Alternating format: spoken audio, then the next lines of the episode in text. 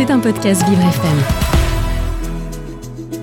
Vivre, c'est épatant, et s'ouvrir sur le monde, c'est hyper épatant. Carole Clémence et Samantha Bomzesser. Au Pérou, la liste des prénoms publiés en 2022 sur le registre de l'état civil a été dévoilée. Et on peut dire que les Péruviens aiment bien rendre hommage à leur idole. Ah oui, ça c'est sûr, Carole. Alors que le monde du football a perdu le roi Pelé il y a 10 jours, son nom va encore perdurer au Pérou, puisqu'on décompte 738 bébés enregistrés en 2022 sous le nom de Pelé ou de Rey Pelé.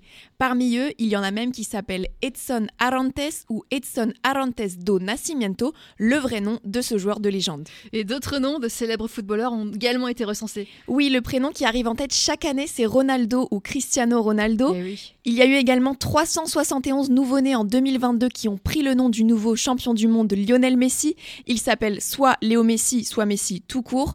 Et on décompte aussi 229 Mbappé ou Kylian Mbappé. C'est complètement fou.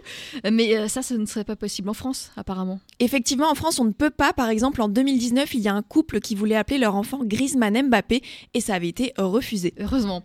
Et, et pour en revenir au Pérou, il n'y a pas que les joueurs de foot qui sont mis à l'honneur. Oui, depuis le décès de la reine Elisabeth II en septembre, de plus en plus de filles péruviennes se sont faites appeler par son prénom.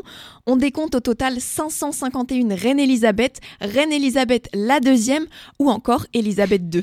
C'est fou ça.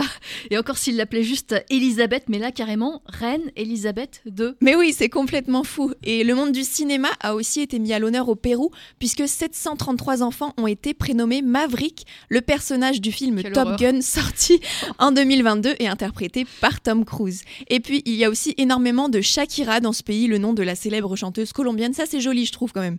Shakira. Oui, mais c'est un vrai prénom à la base? Je pense que c'est son nom de scène, Oui. mais je trouve encore, je trouve que c'est celui qui passe le mieux. Mais attendez, le Pérou compte également, Carole, un Elon Musk, le nom de l'homme le plus riche du monde. Moi, je pense que les parents espèrent que Oui, ça rendra leur fils aussi. riche. Ils attendent quelque chose. Et enfin, il y a aussi un enfant qui s'est fait appeler Qatar, le pays hôte de la Coupe du Monde 2022. C'est épatant, et s'ouvrir sur le monde, c'est hyper épatant. Carole Clémence et Samantha Bomzesser. Ça, nous sommes le 9 janvier. Que s'est-il passé dans le monde à cette date Le 9 janvier 2007, Steve Jobs présente le tout premier iPhone à San Francisco, en Californie. Depuis, 34 modèles ont été produits par la firme américaine Apple. Le dernier en date est l'iPhone 14.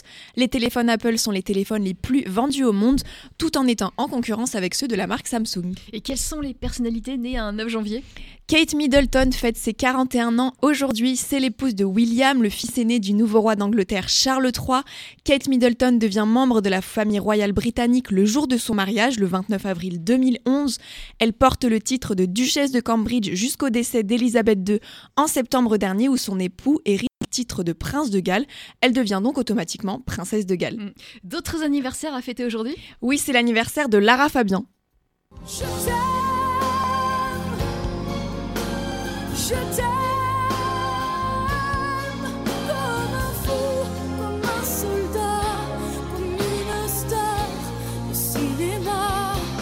La chanteuse belgo-canadienne fête ses 53 ans aujourd'hui. Lara Fabian a sorti une quinzaine, une quinzaine d'albums studio et est connue sur la scène internationale. Elle a la capacité de chanter en plusieurs langues comme le français, l'anglais, l'italien, l'espagnol, le portugais, mais aussi le russe, le turc et même l'hébreu. C'est impressionnant. Oui, et en plus d'être chanteuse, Lara Fabian est également auteure-compositrice. Elle a composé plus de 120 chansons pour ses propres albums, mais elle a aussi écrit pour d'autres artistes comme Chimène Badi, Nolwenn Leroy ou Patrick Fiori. Elle a aussi été coach de The Voice en 2020 sur TF1. Une autre personnalité née un 9 janvier. Oui, c'est l'anniversaire de Sean Paul aujourd'hui.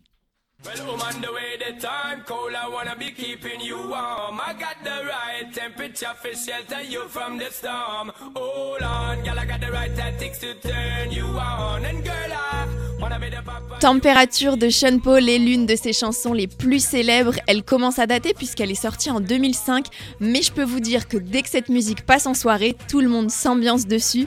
Sean Paul a produit 6 albums tout au long de sa carrière et a vendu plus de 10 millions de disques à travers le monde.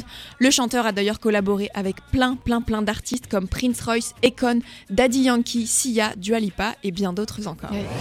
C'était un podcast Vivre FM. Si vous avez apprécié ce programme, n'hésitez pas à vous abonner.